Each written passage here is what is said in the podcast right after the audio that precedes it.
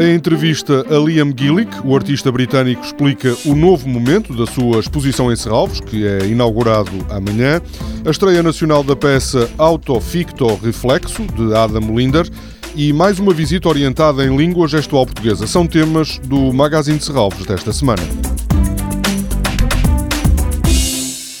Nos anos 90, Liam Gillick recebeu uma encomenda para criar um projeto de arte pública em Milão e decidiu construir um centro de juventude. Uma versão em pequena escala do edifício estará em exposição a partir de amanhã no Museu de Serralves. É o segundo momento da exposição Campanha, que tem um ano de duração. Sobre o edifício construído em Milão, com o sugestivo nome de ACDC Joy Division House, Liam Gillick diz que a sua decisão foi motivada por uma questão que não tem ainda uma resposta clara. Nessa altura, e provavelmente ainda é assim, havia um problema com a ideia da arte pública. Para que serve? Que função pode ter? Foi muito claro para mim, nessa altura, em Milão, que não era necessária mais uma estúpida escultura.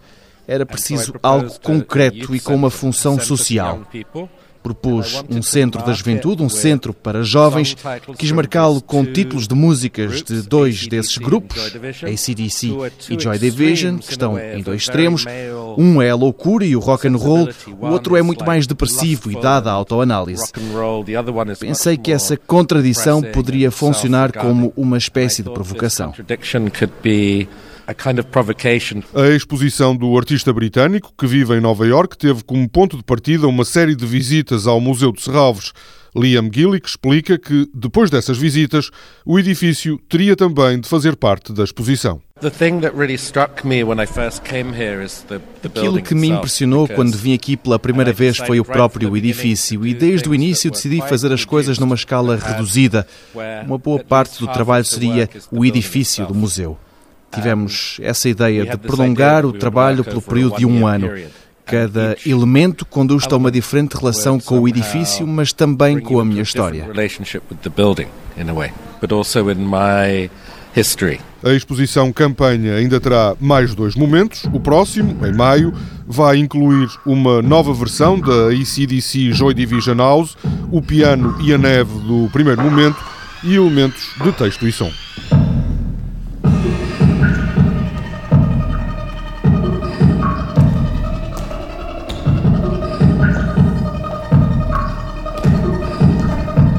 Adam Linder apresenta em estreia nacional em Serralves a peça Autoficto Reflexo. O dueto com Justin Kennedy é encenado como se se tratasse de um jogo que integra diferentes estilos de dança de rua.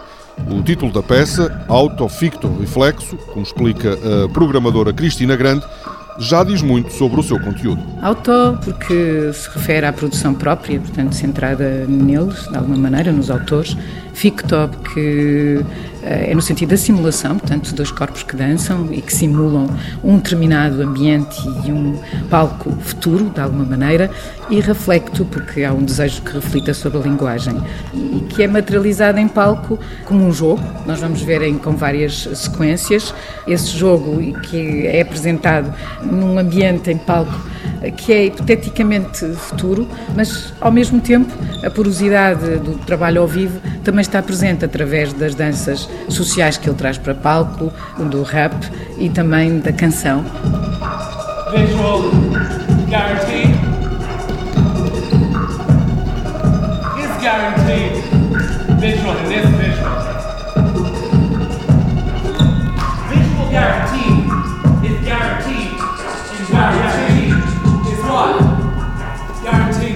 Guaranteed.